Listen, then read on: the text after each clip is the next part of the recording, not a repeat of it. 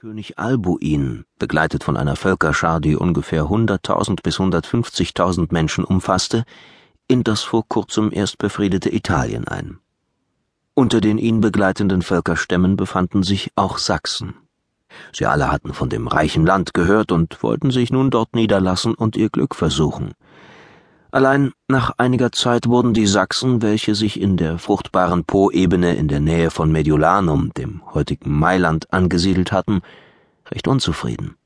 Denn König Albuin wollte ihnen neue Gesetze aufzwingen, womit die stolzen Sachsen ganz und gar nicht einverstanden waren.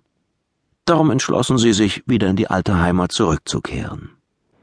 Der lange Weg nach Hause führte sie durch Gallien, wo sie mit dem gallorömischen Patricius und Präfekten Momolus, der dem fränkischen König Guntram I. als Feldherr diente, in eine blutige, verbitterte Schlacht gerieten.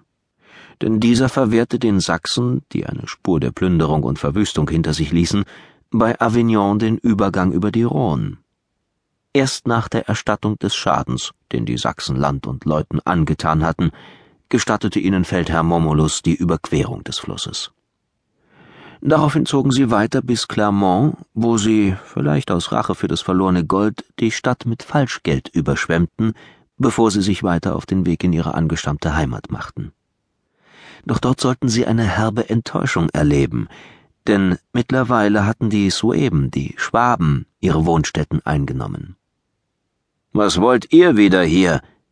Der Stammessprecher der Sueben baute sich breitbeinig vor den aufgebrachten Sachsen auf, die Fäuste in die Seiten gestemmt. Ihr habt eure Heimat verlassen. Das Land lag brach und verwildert, bis wir uns darum gekümmert und es wieder bebaut haben. Und nun kommt ihr und wollt alles wieder in Besitz nehmen und uns vertreiben? Nein, nicht mit uns. Zieht weiter und lasst uns in Frieden. So schnell wollten die Sachsen aber nicht klein beigeben. Ihr Führer trat, den Kopf wie ein wütender Bulle vorgereckt, einen Schritt nach vorn.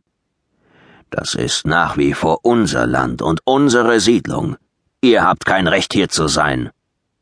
Und wenn ihr nicht freiwillig verschwindet, dann werden wir schon Mittel und Wege finden, euch zu vertreiben, glaubt mir. Die beiden Stammesführer standen sich finster dreinblickend gegenüber. Hinter ihnen hatten sich ihre Völker versammelt, unversöhnlich und bereit, ihre Rechte mit allen Mitteln durchzusetzen. Die Sueben wollten nicht hergeben, was sie als neue Heimat betrachteten, und die Sachsen wollten ihre alte Heimat zurück. Hört! Der Führer der Sueben, der sich kurz mit einigen älteren Männern beraten hatte, wandte sich wieder den Sachsen zu und hob seine Stimme, um sich Gehör zu verschaffen, denn zwischen den Völkern herrschte eine bis aufs äußerste gereizte Stimmung, Laute Schimpfwörter flogen hin und her, bekräftigt durch wütende Drohgebärden. Hört her, Volk der Sachsen! Um ein unnötiges Blutvergießen zu vermeiden, wären wir bereit, das Land mit euch zu teilen. Nein, niemals! Das ist unser Land, das ihr unrechtmäßig in euren Besitz gebracht habt. Das holen wir uns zurück. Die Sachsen blieben unerbittlich, und so kam es, wie es kommen musste, ein erbitterter Kampf entbrannte. Doch die Sachsen, müde und geschwächt von ihrer langen Wanderung, unterlagen den kräftigeren Sueben.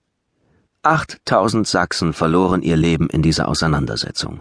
Von den insgesamt 14.000 Menschen ihres Stammes überlebten nur 6.000. Das nagte schwer am Stolz der Sachsen und sie sannen auf Rache. In einer zweiten Schlacht hofften sie Vergeltung zu bekommen, und sie beschlossen, so lange ihre Haare und Bärte nicht mehr zu scheren, bis sie endlich ihre alten Wohnsiedlungen wieder in Besitz nehmen würden. Indes, das Schicksal meinte es nicht gut mit ihnen. Sie verloren auch die zweite Schlacht. Nun blieb ihnen nichts anderes übrig, sie mussten sich endgültig geschlagen geben und weiterziehen.